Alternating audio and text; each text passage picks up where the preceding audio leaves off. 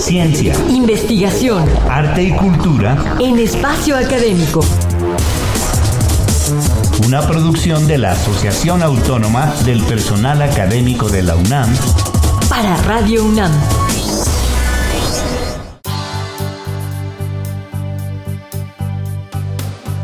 Hola, estamos con ustedes Ernesto Medina y Sabrina Gómez Madrid para recibirlos en una entrega más de nuestra serie Un futuro posible para la Pirecua Purépecha.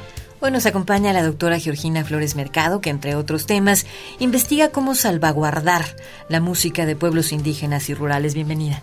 Gracias. La historia patrimonial mexicana en torno a las músicas denominadas tradicionales puede rastrearse en documentos y acciones que se llevaron a cabo como parte de una política cultural y educativa a nivel nacional.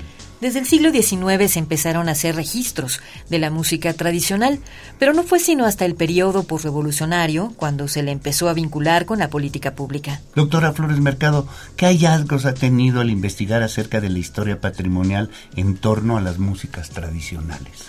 Bueno, es un tema amplio de abordar, pero básicamente podríamos decir que eh, justamente en este periodo posrevolucionario se empiezan a establecer instituciones encargadas de atender a estas músicas tradicionales. Eh, por parte, por ejemplo, de la Secretaría de Educación Pública también hay una selección de algunas músicas que pues suelen ser más eh, carismáticas y que pueden identificar más a la población y se empiezan a usar justamente como medios de cohesión para construir una identidad nacional. Eso es principalmente el objetivo en estos momentos del uso de estas músicas y de su atención como eh, desde las instituciones. Eh, principalmente se lleva a cabo el registro, es decir, la grabación a través de, estos soportes de, materiales grabados, ¿no? Y que eh, dada su facilidad, empiezan a ser como la forma hegemónica que empieza a dominar en, institucionalmente. Inclusive actualmente sigue siendo la, la, manera en cómo las instituciones piensan en preservar estas músicas.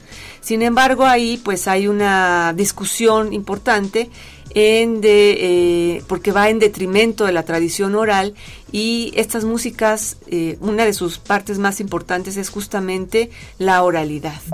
Pues justamente pensando en eso, ¿desde qué tipo de discurso se considera esta manifestación como un patrimonio, doctora Flores?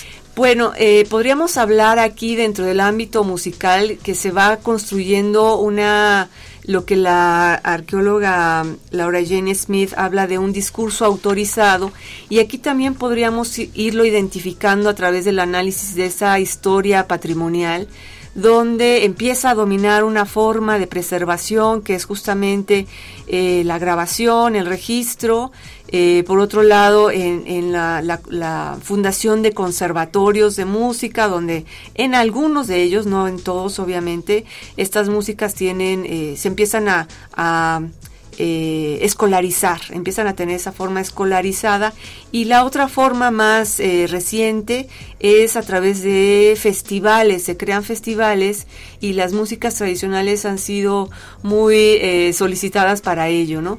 Pero esto no necesariamente atiende lo que son las realidades de los músicos. ¿Y qué criterios se utilizaron para definir su carácter patrimonial al paso del tiempo y cómo se han ido institucionalizando?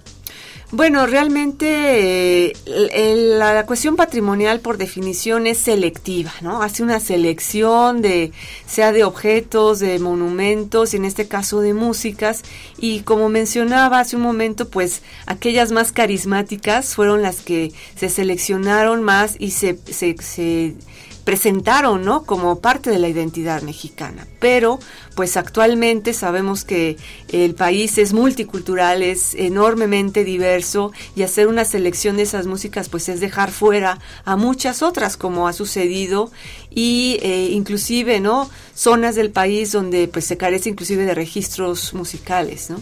¿Quiénes son los agentes que deben de intervenir en estos procesos patrimoniales y cómo se van incorporando a las políticas culturales?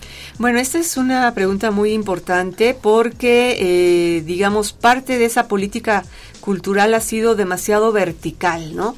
y los agentes principales son las comunidades, los músicos y las músicas que eh, están en ese día a día haciendo crecer esas tradiciones, ¿no? Que están haciendo latir esta tradición musical. Bien, pues hasta aquí nuestra cápsula de hoy, así que nos despedimos de nuestra invitada, la doctora Georgina Flores, a quien agradecemos su aportación al tema. Muchas gracias. Muchas gracias a ustedes.